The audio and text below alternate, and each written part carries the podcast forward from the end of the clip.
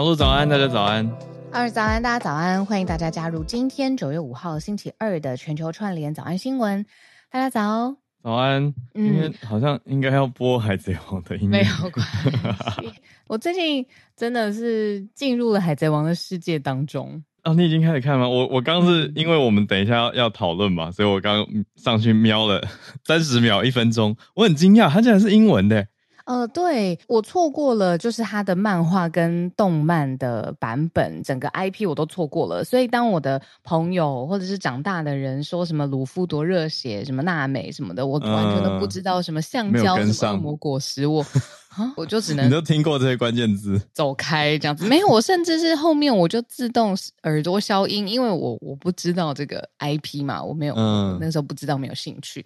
直到这一次，它翻成了真人版，而且为什么吸引到我呢？是因为我看到一则新闻报道说，这已经创下了 Netflix 所有剧当中单集制作成本最高的，嗯，哦，就是这个。原来，难怪我刚看，我觉得画面好精致哦，嗯、我想说，好超乎我的意料。它一集一千八百万到两千两百万美金制作制作费，吓到。然后我就是一直去想说，这样 IP 很好看嘛，我就一直想说，到底什么才是把好的动漫改编成真人版的精髓？到底是什么？嗯、像是、嗯、呃，这很多很多日本的动漫，为什么哪一些有一些就会被人家骂说什么大失败，没错，很痛苦，很惨，不敢看。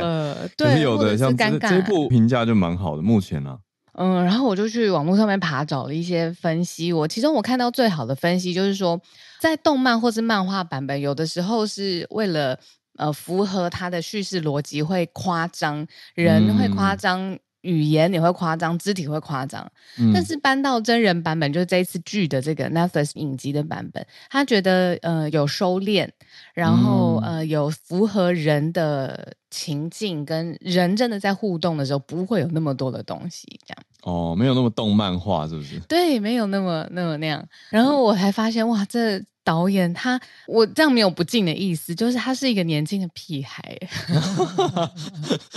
没有不敬，他非常的年轻，然后呃，就掌握了这个 Netflix 史上单集制作成本最高的，嗯、呃，然后他们说所有的演员为了这个 IP 磨了七年。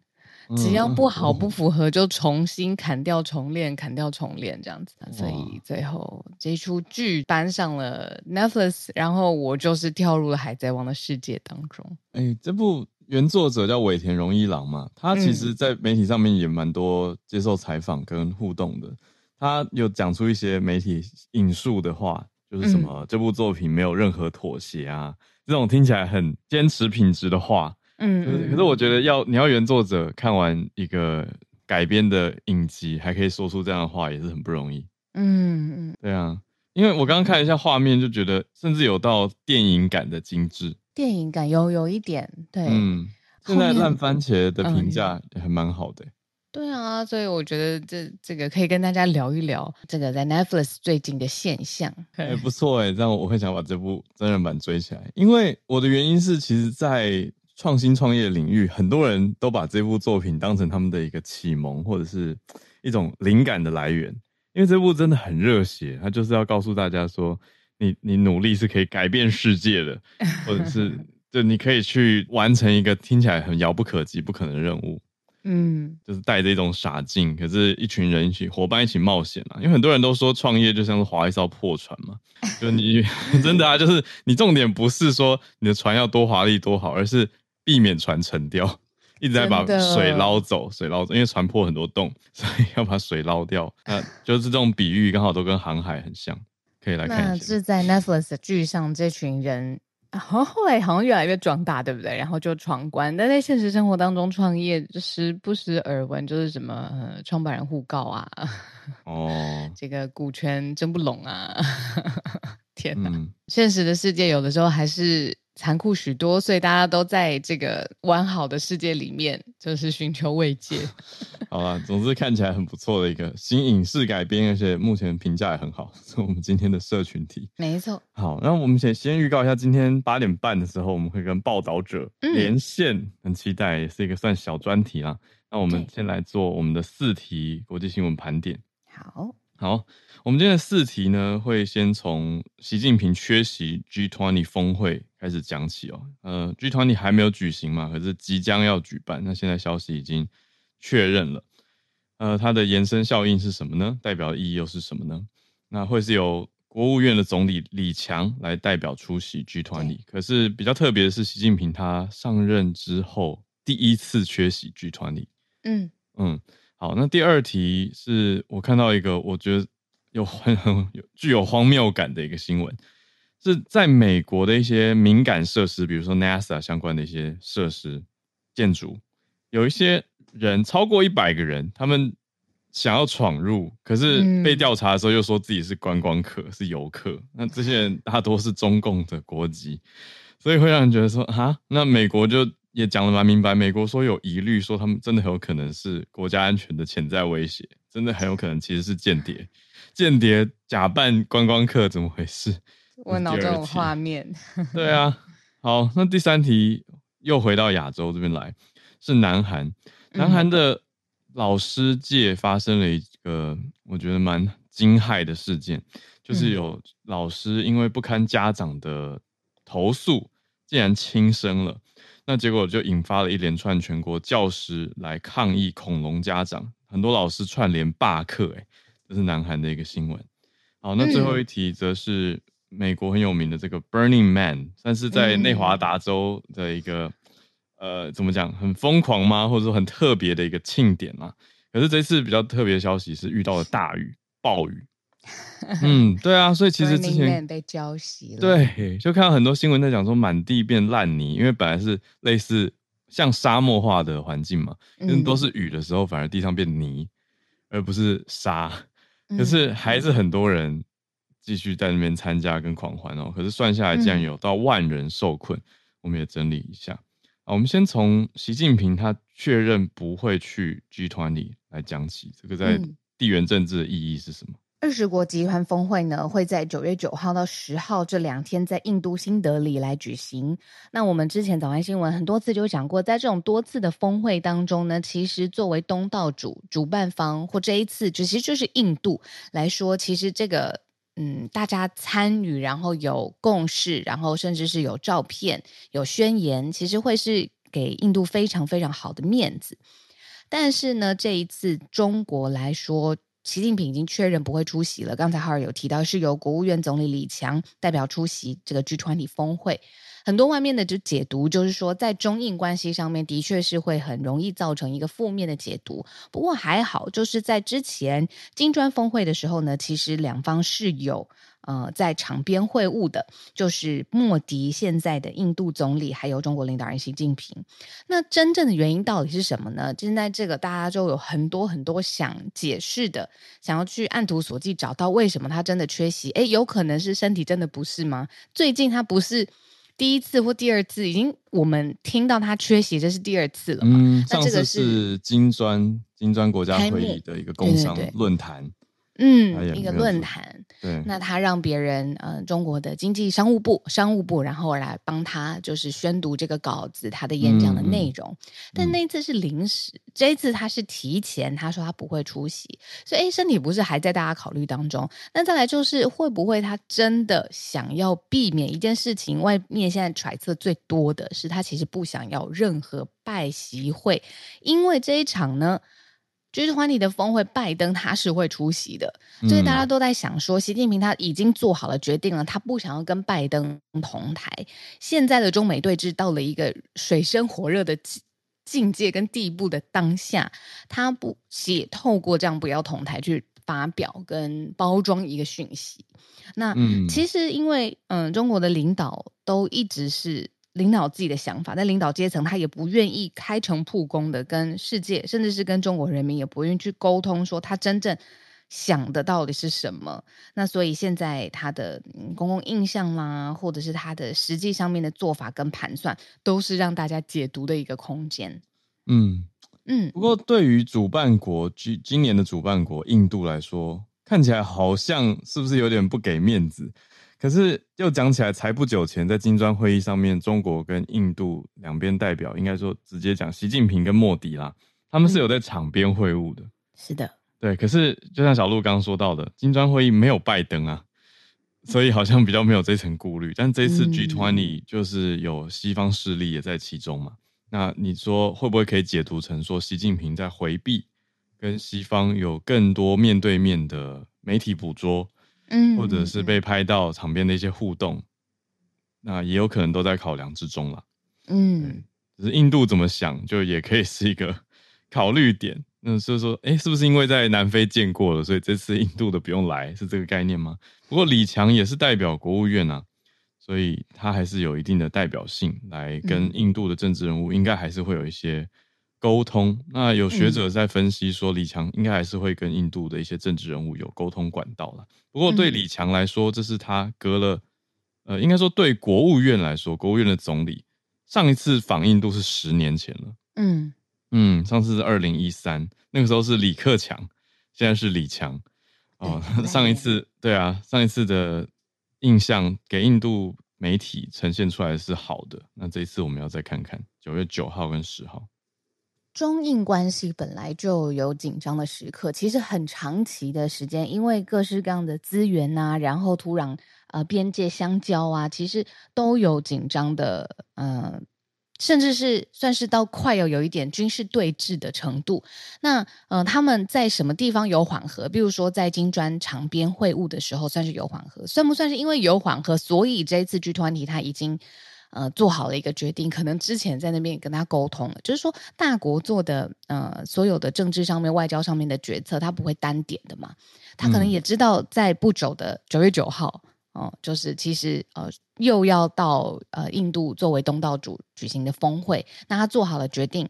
不参加，到底多早之前就决定不参加？是不是在金砖场边会晤的时候就已经拉拢了这层关系，然后试图要缓和？这个我们也不知道。那现在最多想要嗯理解跟大家觉得说有可能的事情是，他不想要跟拜登同台，去包装这个中美仍然在强力对峙的讯息。对，各方的解析都比较偏向是把焦点放在中美关系不那么好，是一个很大的焦点。那再补充一个相关的，可是小一点的，就是今天五号了嘛，今天到八号这几天，在印尼有一个虽然没有像是东协那么大，不过也是第十八届的东亚峰会。嗯嗯，那东亚峰会，中国外交部也才刚宣布说，这次同样由李强来代表。嗯，所以他的行程等于是公开了，就是国务院总理李强这几天会先去印尼，那接着九号周末的时候就转往印度新德里去参加 G20 二十国峰会，嗯，二十国集团的峰会。好，所以这是我们今天的第一大题。嗯，好，接着第二题，刚说很有画面的，真的我会觉得哈，就看到的时候会觉得这这是怎么怎么回事？就是《华尔街日报》做的整理，说美国的官员。讲述的有大概一百起的案件，是中国人试图要去闯进军事基地跟其他的敏感设施。嗯，那被发现的时候，他们会说自己是游客，不小心走到那边去。说实话，其实呢，呃，你如果要去看人数的话，美军重要的军事基地或者是敏感的军事设施，其实他们说统计每天都会有上万人在这个附近。然后，当然这些的观光对吗？嗯呃，他们说大部分是呃，可能不知道怎么样就开到这边的司机，然后接受盘查之后，他就说：“哎，真的我不小心开错了。”所以他们马上就掉头就走。然后呃，有一些接受盘问就会立刻掉头离开的案例。那都真的大多数的人是不知道把车开往哪边的司机，然后。其实通常掉头就没事了，因为这些重要的军事设施、敏感的基地前面都会有人在防守嘛。你这样说，我也曾经在两个台湾的军营前面被赶过。对啊，就我我没有我没有故意，我我不是故意开到那边，我是刚好在那边要回转或是干嘛的，然后我只是在那边稍作停留，在查 Google Maps，嗯，就会马上有人跑过来说：“哎、欸，这边不能停哦。”嗯，就这种感觉。但这次真的很特别，这些大概超过一百位的中国人现在被定调，他们很可能是间谍，或者是真的是有其他的意图。他们呢，举个例子来说好了，在佛罗里达州有一个火箭发射基地，然后结果在附近就发现是佯装成水肺潜水员的人，然后在附近一直在看这个基地，这样子，就是 后来才发现他们是中国人，对，就是他们为了这个 extra mile，就是他。多做了很多的洋装，说自己是游客，然后自己是水肺潜水员，但他们其实都在敏感的军事基地附近徘徊。那为什么这件事情美国官员会特别在意呢？原因就是因为你还记得吗？我们之前讲过好久，花了很多篇幅的，就是那个气球啊。中国的间谍气球飞过了美国的领空，造成了很多很多的讨论。嗯，然后上面好像在监控，好像在收集资料，然后而且没有经过美方的同意。那个时候中美非常紧绷嘛，嗯，所以从那之后，大家都在很好奇说，这个中国的方式去更了解美国，我是说负面意义的了解哦，嗯，以军事的了解，或者是用窥探的搜集资料的这个了解，到底有什么形式？然后就就发现了这个有点让人有点好笑，观光客或水肺潜水员很用心哎，而且在火箭发射基地附近，我还特别看到报道强调说这是浑浊的水域，因为这边的水就是 基地附近的水啊，它不是一个平常大家会去游泳的水吧，所以还蛮辛苦的，要背那些，你要背背一个氧气瓶嘛，既然你是 scuba diver 的话，水肺潜水，对，所以。官员指出这个点，真的是要特别强调说，这附近通常是没有什么观光活动的地方，也没有什么商用机场，是偏远的，所以才异常，就不像是我跟小鹿刚刚开题的时候讲到说，哦，民众误入，不小心那个可能一个产业道路就开过去了，顺顺开过去，然后就啊，不知道这边是哪里。他的意思就是官员觉得很奇怪。好，那美华尔街日报也穷追不舍，他就去问了好多单位哦。他去问了白宫，他就问了国土安全部，可是长官全部都官员都不回，就只有五角大厦给了一个很简单的回应，他就说，嗯，政府官员要记者去去问 FBI，然后 FBI 也不回，所以类似这些事情就就就很奇妙。那中共还是继续讲说，这都是恶意的虚构啊，应该要抛弃冷战的思维，停止没有根据的指控，做有建设性的事情来加强两边的互信友好。就是还是一样的说法啦，但这一题实在是太奇妙了。好，用心是真的，就是用心，用心，用心。好，两边的互信跟用心。好，这是我们看到今天第二个题目，算是延续第一题，在讲中美。那现在中美之间实际民间吗？还是说间谍的互动到底是怎么样？对，可是你说在附近，他也不能直接。真的很严厉的逮捕你嘛？然后说只能说哎、很可疑，但他也不能直接指控你在搜证，除非你做了一些很明确的行为被注意到。好，那我们看到第三题吧。第三题就是一个非常明确的在南韩发生的问题跟事件哦。既然恐龙家长会导致罢课的连锁，这个你说要发生在其他地方？我觉得民间讨论社会上一定有很多了，台湾也是讲“恐龙家长”这个词讲很久了，可是还没有发生过教师罢课串联这件事吧？嗯，而且我觉得很多时候好像就是要很辛苦的跟家长达成一个以家长的意见为主的一个妥协，因为这是来自于就是可能老师自己也会给自己压力。我很少看到就是整个站在教师立场都说好，你去这么恐龙。我就不教了，看你怎么办。哎，这背后是一个悲伤的事件啊，是一位很年轻的小学老师，二十三岁而已，南韩的小学老师。他是 BBC 整理报道这件事情，还有路透社也整理了，就讲到说他在日记里面就表多次表达他的工作压力，让他喘不过气，嗯、想要放弃。就过了两个礼拜，他同事就发现他他已经就不在人世间了，他出现在、嗯。他们教室的储物柜里面就自自自我了断了。嗯，那他的表哥的说法是说，表妹才教一年多的课，那表妹的妈妈也是老师，所以很像是实现儿时的梦想。那这个老师很喜欢小朋友，所以他在小学教书，可是他遇到的压力还是太大太大了。然后主要是收到很多家长的投诉。那这个消息传开以后，从七月开始到现在九月初，其实各地的公立学校老师就开始串联，就在讲说，对，其实很多学生不只是家长，他们都对老师不当对待，比如说老师只是正常管教学生，就被人家说虐童、嗯、等等。那也有其他老师在这次抗议事件里面表达说自己也曾经想过很不好的念头，所以他说他他只是要吵闹的学生在厕所反省五分钟。就受到家长投诉，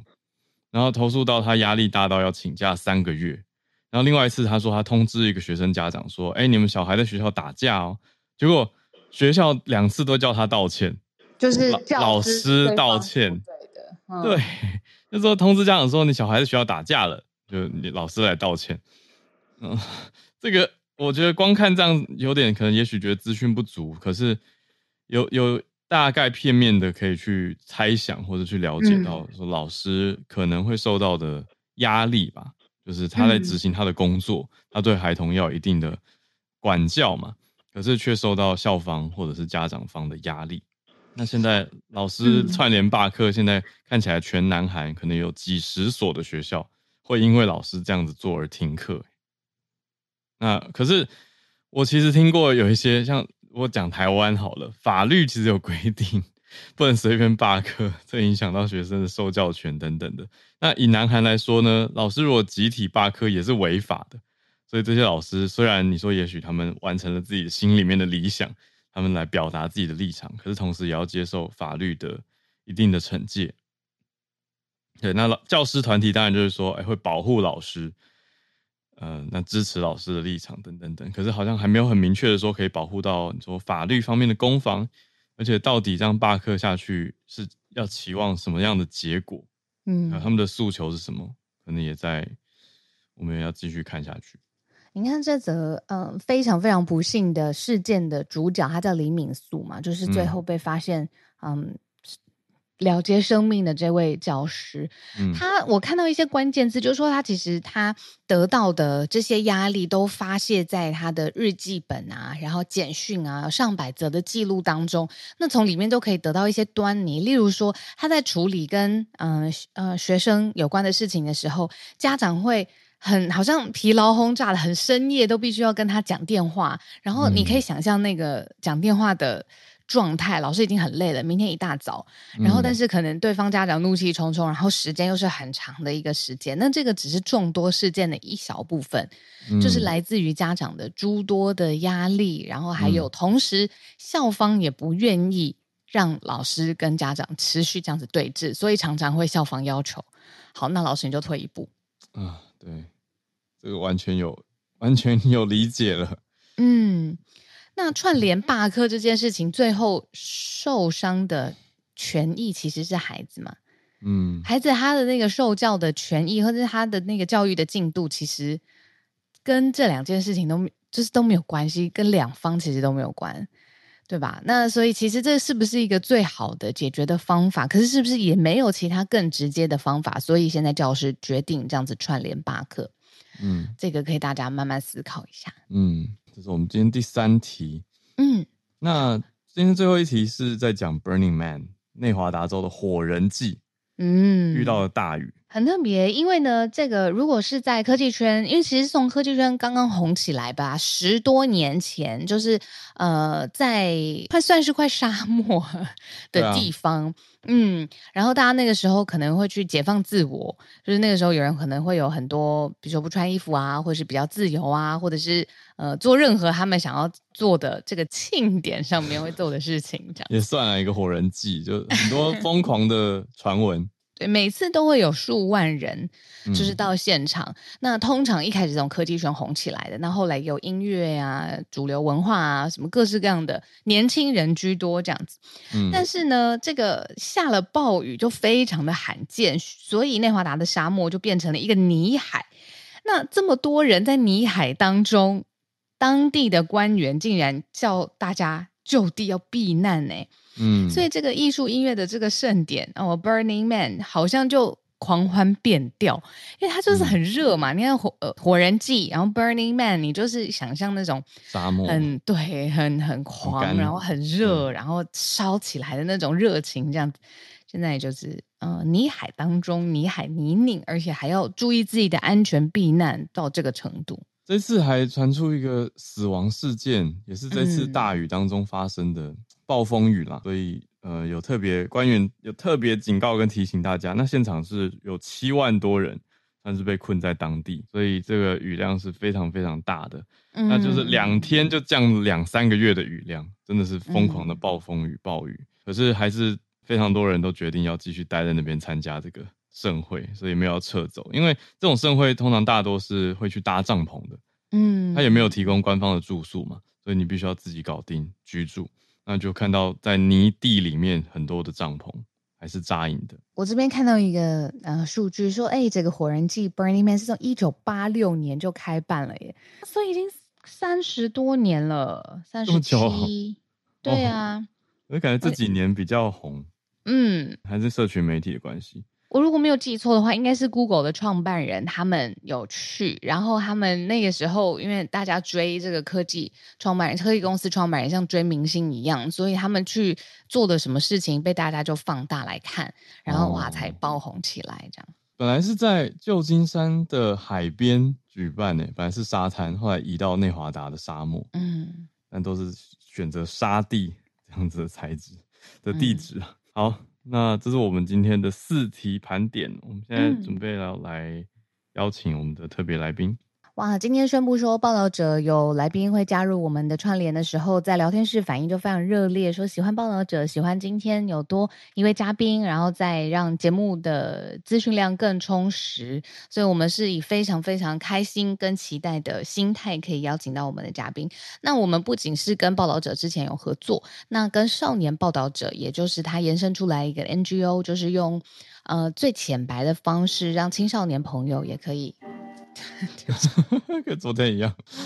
好，那青少年朋友也可以来跟上这些新的时事，来了解脉络啊，认识更多的议题。那我们今天也把大家化身类似青少年嘛，我们一起来了解跟学习一个报道者这边特别做的整理跟关注的议题。这是非常多，我们特别讲跟女性相关的议题。婉珍报道者的制作人蓝婉珍今天从线上加入，来跟我们聊聊天。可以记得开麦克风哦。应该先跟大家介绍一下这个背景。早安，有听到声音了，嗨！哦，太好了，不好意思，刚不小心点到了，没没问题。今天要讨论早安早安捐卵的事吗？对，这是我们呃今年七月，然后是从呃年初开始做，所以是历时六个月的一个小专题，这样。哇，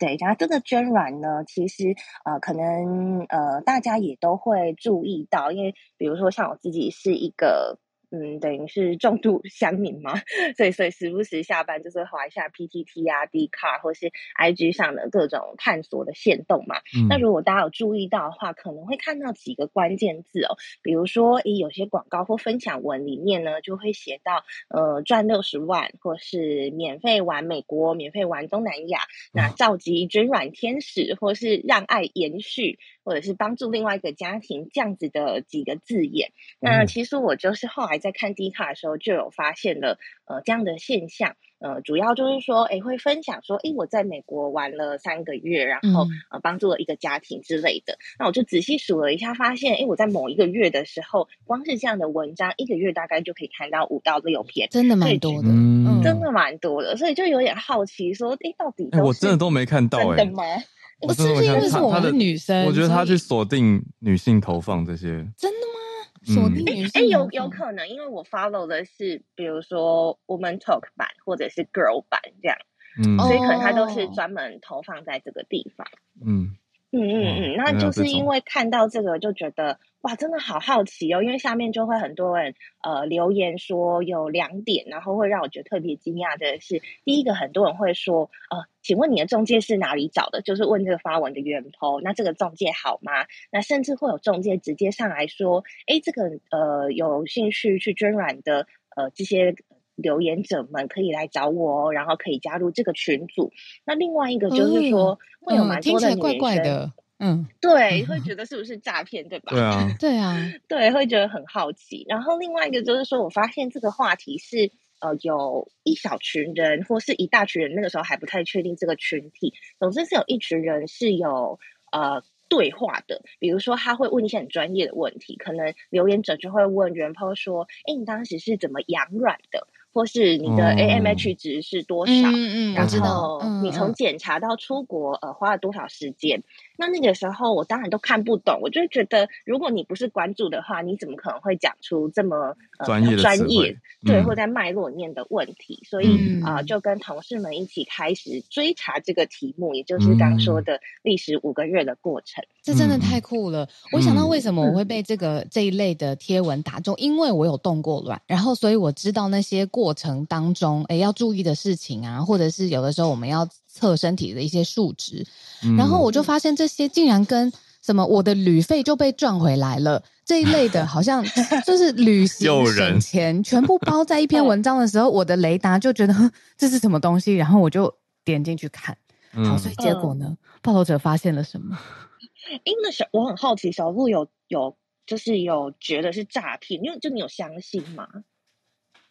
我说实话，我心里面不相信的成分是大很多的。嗯，对，有有没有真的是正式真的找到一个呃，真的一个途径去帮助别人？我觉得可能有，可是我觉得大部分我看到的贴文，或者是甚至是邀请我点一个链接的，我就觉得天哪，这个居然动到这个念头上了，这样。嗯嗯嗯嗯，所以后来我们就是有加入了这些连结们，就大概前前后后加入了四到五个群组，然后每个群组的呃里面聚集的女孩子都大概有少则五到十个，然后多则可能上百个都有。对，那在这个群组里面就会看到很多捐卵女孩的讨论。那我们也是透过 Dcard 或是这样的群组去找到了一些赴美的捐卵者，就想要知道说，诶，他们为什么会想去捐啊？那有没有遇到什么样的风险，或中间有没有遇到什么困难等等的？那这个整个流程，因为我们刚看。呃，知道的就是说，哎，去美国好像做个检查什么就可以了吗？还是说，哎，你需要更多的准备？但其实蛮意想不到的是，嗯、我们还呃被蛮多人拒绝的。对，嗯、那呃中间会发现说，哎，其实是有一些的确就是风险的成分，那有一些可能就是这个产业链运作的关系。嗯、例如说，有一部分的人，他能他可能是曾经捐完卵之后，他。就算现在还有在持续捐，可是他同时会有另外一个身份，就是他成为呃 agency 的下线，就他变成了一个 broker，在招募其他的女生。那他不想要去破坏他跟这个中介之间的关系，所以他不想要太高调，有点不要公布业界秘密的感觉。对对对，他们都会说这是商业机密。哇，是。然后如果说你是准备捐的，比如说假设今天是我好了，那我已经开始呃进去做检查啦，或者是去透过中介做一些。呃，准备啦，然后配对啊，看是买方是呃准父母，也就是爸爸妈妈呢，还是卵子银行？那已经开始进入这个流程之后呢，因为你所有的资讯还有这个窗口，然后跟进度啊，全部都是掌握在中介手上。那甚至说你在台湾做的这些生育功能检查，或者是你订机票，都是需要自己先去带电费用的。那他们就不想要冒着这个跟中介破坏关系的风险，因为、嗯、呃钱已经花下去了嘛。那刚说到这个带电费用可能。加起来也要将近十万块。嗯嗯，那最后就是说呢，呃，台湾女生呢入境美国其实是拿 ESTA，也就是最多九十天的一个类似旅游签证这样的东西。那这个在呃美国移民局的规定上就会有一个模糊的。呃，地带就是说，捐卵它实际上还是会拿到一个名称为营养金或是营养补偿金这样子的报酬。所以呢，在认定上，你并不是无偿进美国旅游，你是拿到钱的。那这样是不是就涉嫌打黑工？所以，如果你在入境海关就出入境的时候被发现的话，可能会有这样子呃违法的疑虑。嗯嗯，是没错。那但是报道会产出的话，当然也是有访问到真正的捐卵者。那大部分呃会接受我们采访的人，还是觉得说这不是一件坏事。就世界上生不出来人都很多嘛。嗯、那既然我们每个月都会排出这些卵，那倒不如就捐出来，还可以帮助别人，或甚至是他在台湾。本来就有捐卵过，那如果大家有了解的话，台湾的呃生殖医疗院所其实也都会呃招募捐卵人。那但是台湾的法规相对比较严格一点，就是比如说爸爸妈妈不会知道你太多的细节资料，可能就是基本的血型啊，嗯嗯嗯，然后就是为了让你的外貌不要真的差太多这样子，嗯、然后血型可能以后你做身份揭露的时候也不会这么的呃麻烦，因为爸爸妈妈可能还不太确定说之后要不要跟你揭露是做人工生殖的孩子嘛。嘛。那所以在台湾捐的话，大概就是九万九这样子的金额上限。那有些人在台湾捐过之后，觉得哎，过程中没有什么问题啊。那美国可能它的呃医疗更完善，或者是能够顺便去旅游一趟也很不错。那美国也是合法的，跟台湾一样，所以这就是一种工作，然后呃，真的是旅游度假的方式。嗯，每个人风险评估不一样，有些人评估完觉得是 OK 的，就是冒着这个被移民局发现的风险还是去了，对，对，对，对吗？对对对，这边要跟大家讲到一个刚提到的那个中介的角色。呃，其实有一些中介啊，他会嗯，会帮女孩们做这个进海关的训练。哦，就是会有一个教战手手教你要怎么回答才不会被发现。对对对，然后会还会帮你做那个模拟对话，嗯、就是说他怎么问你，你要怎么回答。然后你没有找到中介是吗？我没有找到中介，对，但是大部分愿意受访、嗯、或者是相对我们判定上比较正派的，那当然这个判定不一定是他。呃，他是不是在过往他工作经验中有没有发生一些纠纷？我们就尽量去核实，但是不敢完全保证。可是这判定，比如说是呃他在美国营业登记啊，或者是他愿意跟我们实体碰面，他愿意不止一次被我们采访，嗯、那他可能也愿意做呃，比如说摄影啊，然后录音啊等等的，就是我们觉得他相对在资讯揭露上是。对，比较大方的这样子。嗯、那但是这样子的中介，其实大部分我们发现，呃，这么大方愿意受访的，大部分都还是 base 在美国，因为他在美国可以呃做资讯业的登记的营业登记，然后再加上嗯嗯，他们会呃，应该是一个资讯业呃咨咨询业，对不起。就是咨询、对对对对对，咨询，嗯，咨询业的营业登记，对。嗯、那另外就是说，base 在台湾的这样子的中介，其实有呃蛮大一部分的中介是因为像像刚刚说，他有过捐卵的经验，那他可能就加入了中介的组织，或者是就成为了。呃，美国那边的 agency 或美国那边诊所的下线，那只是说他在台湾做运，台湾本地做运作这样。那他们会相对比较低调的原因是，嗯、其实台湾的人工生殖法第三十一条里面有规定说，呃，如果是意图盈利或是从事生殖细胞胚胎买卖的呃居间介绍者，他其实是可以处两年以下有期徒刑、拘役或并科新台币二十。二十万以上一百万以上罚金，这样就大家可以去查呃人工生殖法第三十一条。所以呃很多的中介就会嗯比较保守一点，一个是有这个法律的疑虑，那第二个就是说其实呃刚提到的嘛，就是这个女孩过海关呃它是有违反移民局的规定。那如果你是有系统性的大量引导这些女孩违法入境的话，那这个中介本身。呃，他可能也会触犯人口走私罪，就是会有这样子的、嗯、的风险，这样子。嗯，哦，各方面哇，对，就是请教，就是你在报道的过程当中啊，嗯、就是实际上面进行取卵的这一套流程啊、地点啊、人员啊这方面，有没有发现特别的什么资讯可以跟我们分享的？因为就我个人。的经验，取卵的过程其实并不轻松诶，就是说，他虽然最后会给你这样实际上面的报酬，可是这个流程，甚至算是一个小手术，其实也要特别注意的吧？嗯、这是我的理解。嗯，嗯没错，嗯、呃，真的是可能跟小鹿都是都是女生，所以嗯，很在意这个。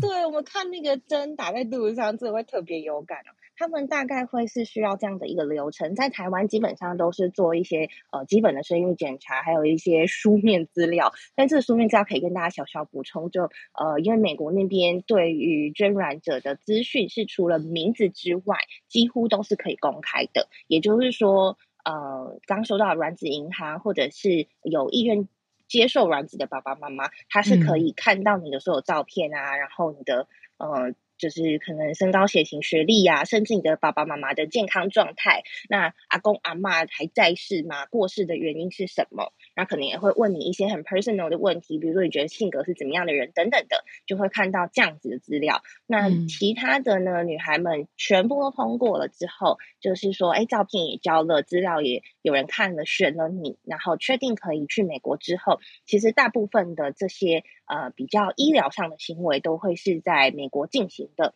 那到了美国之后，嗯、他们大概是呃落地的第二天就会需要进到生殖诊所里面，再去做一些基本的检查，可能抽血，然后呃就是确定说你这段时间有没有呃比如说用毒啊，或者是有没有染上什么样的传染病，就确定之前的检查是 OK 的。嗯、那之后呢，可能就会给你一袋的，就是排卵针剂。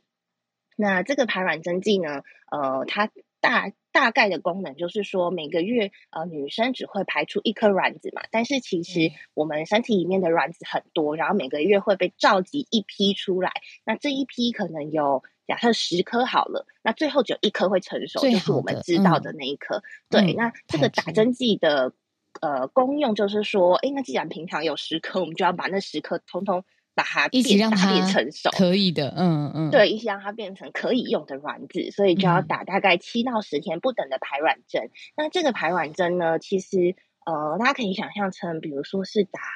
呃胰岛素之类的，就是我自己没有打过啦，是看很多呃读者的回馈 feedback 这样，对啊，因为我打过啊，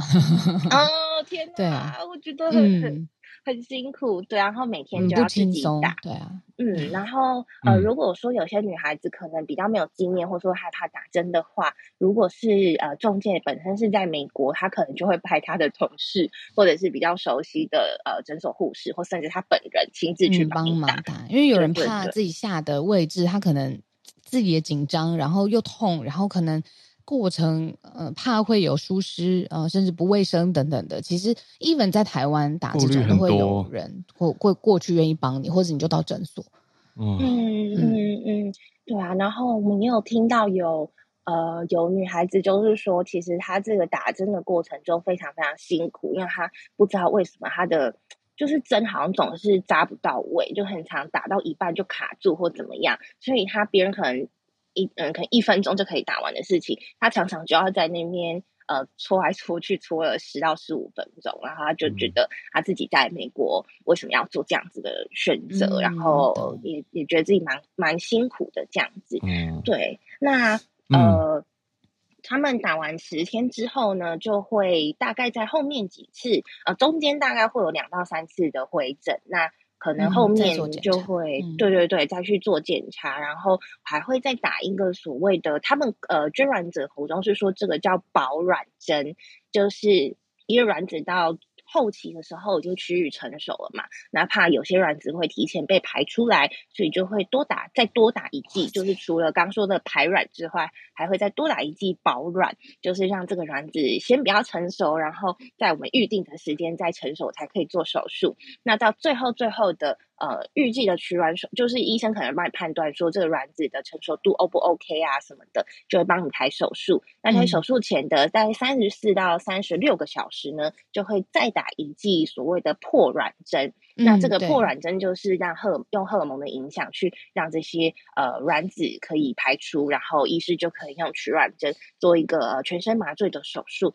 然后帮你把卵子取出来。这一季最不舒服，嗯、最后的这一季，它的针，我我的经验啊，它的针最粗，而且也最长，然后对我身体造成的不适的感觉，也是跟之前所有的针剂来说是最明显的不同的。就是最后这一剂其实最、嗯、最辛苦，听起来跟冻卵的就前期的这个呃准备工作其实差不多，这个流程几乎是一样的。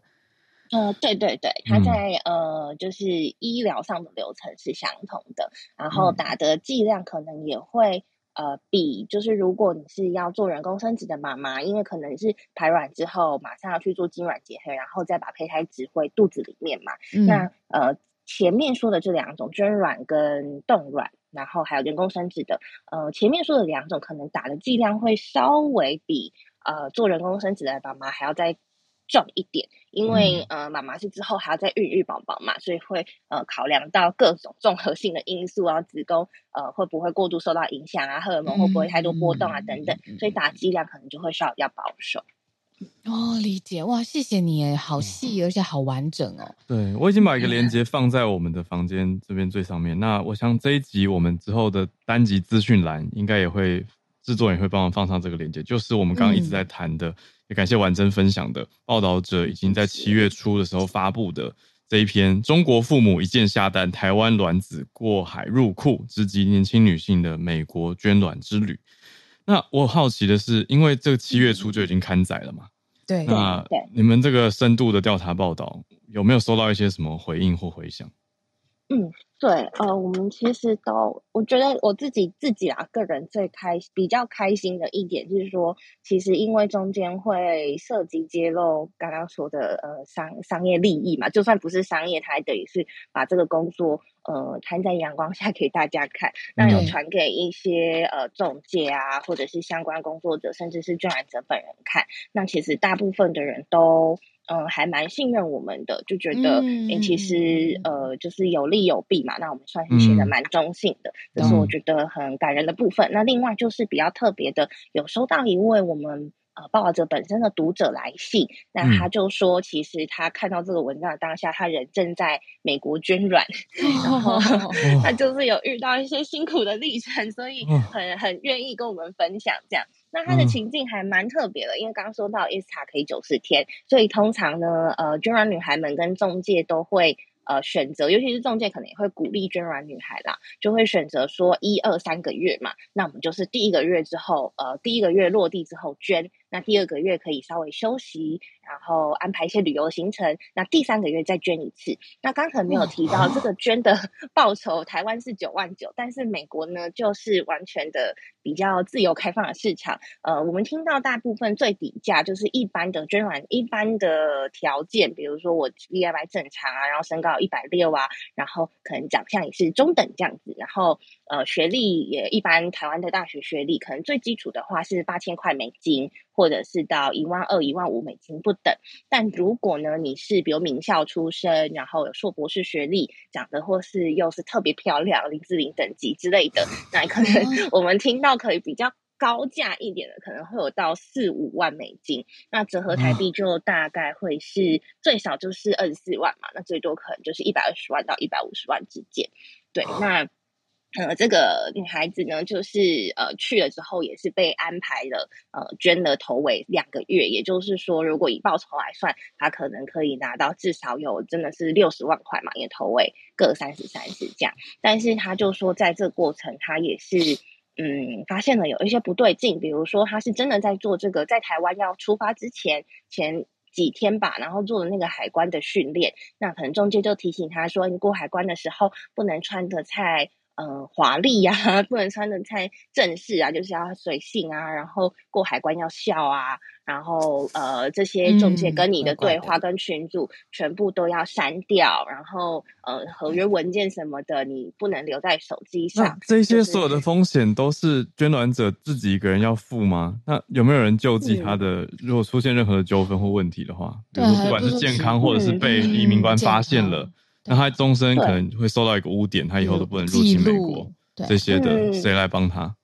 这个也是我们想要提醒的。比如说，像是这个出入境记录，真的就只有你自己吃亏。对，你就自己以后可能五年不能再入境美国，或甚至一些可能其他国家也会参考你对你被美国拒绝的记录嘛。那这个可能是很多女孩子没有仔细想过的。但如果说是在医疗上或是报酬上的呃一些风险的话，其实他们出去前也都会签合约。不过这边也是希望可以透过节目，呃，或是透过这专题提醒大家说，这个这个合约，呃，就它到底是 agreement 或是呃 contract，其实很多女孩子没有分清楚，因为过程中要签很多的文件。嗯嗯嗯嗯、那合约我们也实际看到，因为它呃要约定的权利事项蛮多的，比如说你在呃。从事这个疗程过程中，什么事情可以做，什么事情不能做，或未来呃跟这个孩子可以接触到什么程度等等的，所以这合约实际上可能会有到二三十页，那又是用英文嘛，所以很多女孩子可能并没有这么仔细去看，就直接给他签下去，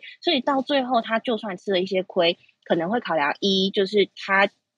心虚，觉得自己本来入境就不合法。那第二个就是说，这合约他可能本身也没有看得那么清楚，所以他不太清楚自己、嗯、对可以主张什么样的权利。嗯、那最后就是我们也请教律师说，哎，那这个到底，嗯，去主张的话，到底是可不可以成立的？那他就说，虽然你是违呃违反移民法在先，但是你要以商业法去主张这个合约上。你该得到的东西是 OK 的。不过，大部分女生会考量刚刚上述的原因，或是她也不想要这么高调。对了，嗯，对，她可能就自己闭嘴，而且打律师又旷日费时嘛，就是又花钱，嗯、对，所以她最后，嗯，嗯，对，又跨国，所以最后她可能就不会呃去为自己的权益去争取。那我们有看到一些是，比如说她在群组里面会上来发问说，哎，她可能。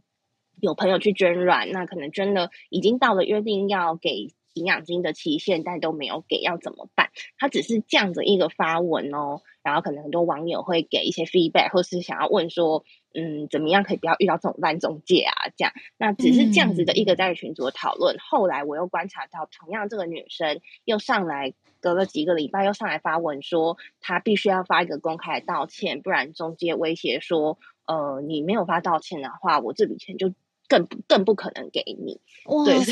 嗯嗯 嗯，对，所以这个就光是我们作为一个旁观者都可以看到这么多的风波了。那它里面实际上那个关系的运作其实是蛮复杂的啦。嗯嗯，我最后还想提一点，就是也跟婉君分享，就是。到最后啊，你看，这是最前期的风波，还有模糊的地带可能会发生的事情。其实最后就是取软那个是一个全身麻醉的手术。我当时在做的时候，我刚好是在一个医院兼诊所，就是我在身边是有呃合格的麻醉医师。然后如果真的出了什么任何的问题，他